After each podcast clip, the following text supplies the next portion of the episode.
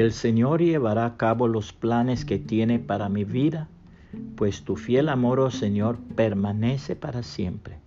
No me abandones porque tú me creaste. Salmos 138, 8, nueva traducción viviente. Hubo un hombre que se levantó una mañana y leyó su propia necrología en el periódico, un resumen de su vida. El editor del periódico creyó el rumor que decía que este hombre famoso había muerto y publicó su necrología. El artículo en titulares grandes decía, muere el padre de la dinamita. Otro artículo adjunto contenía información sobre su descubrimiento de la nitroglicerina y su patentización. Luego, esta frase llamó la atención de este hombre famoso. Él será recordado por crear el potencial para destruir de forma masiva. Definitivamente no era así como él quería ser recordado. Y eso impactó tanto la vida de este hombre que inmediatamente escribió su última voluntad y testamento y creó lo que hoy se llama el Premio Nobel. Este premio sería dado a los químicos, físicos, matemáticos, escritores, científicos, pero sobre todo a los que hicieran algo para lograr la paz en el mundo. La realidad es que funcionó. En la actualidad, cuando uno escucha el nombre de Alfredo Nobel, uno no piensa en la dinamita de destrucción masiva, sino que uno piensa en el Premio Nobel de la Paz. Aquí cabe una pregunta de reflexión para cada uno de nosotros. ¿Cómo queremos ser recordados?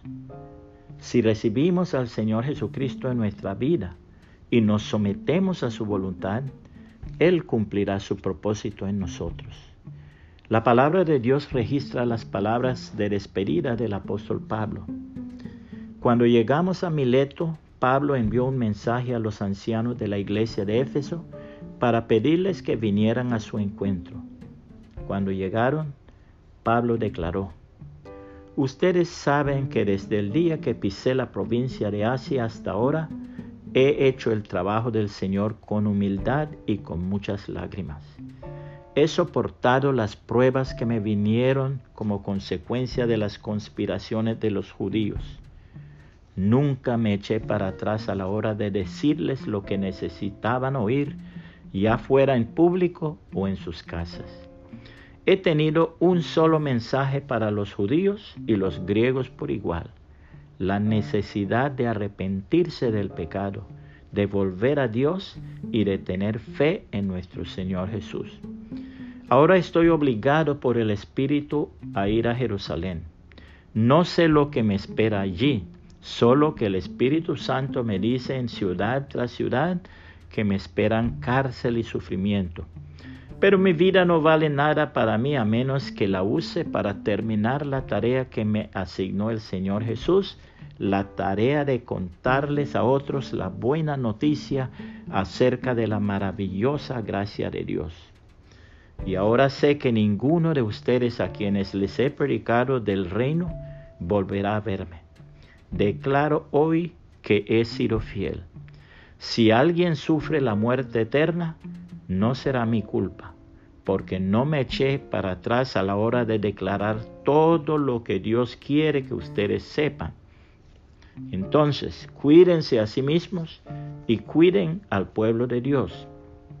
Alimenten y pastoreen el rebaño de Dios, su iglesia, comprada con su propia sangre, sobre quien el Espíritu los ha designado líderes. Sé que después de mi salida vendrán en medio de ustedes falsos maestros como lobos rapaces y no perdonarán al rebaño.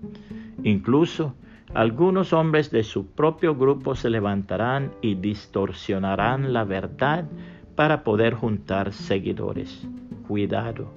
Recuerden los tres años que pasé con ustedes de día y de noche mi constante atención y cuidado, así como mis muchas lágrimas por cada uno de ustedes.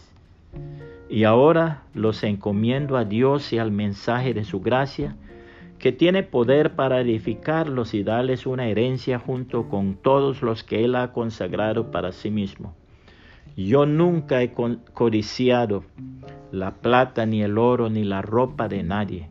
Ustedes saben que mis dos manos han trabajado para satisfacer mis propias necesidades e incluso las necesidades de los que estuvieron conmigo. Y he sido un ejemplo constante de cómo pueden ayudar con trabajo y esfuerzo a los que están en necesidad. Deben recordar las palabras del Señor Jesús. Hay más bendición en dar que en recibir.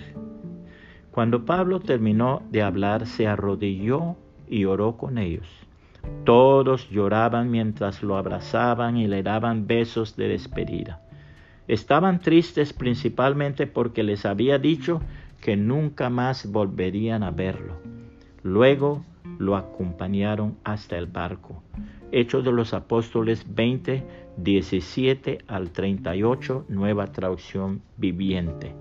Puede compartir este mensaje y que el Señor Jesucristo le bendiga y le guarde.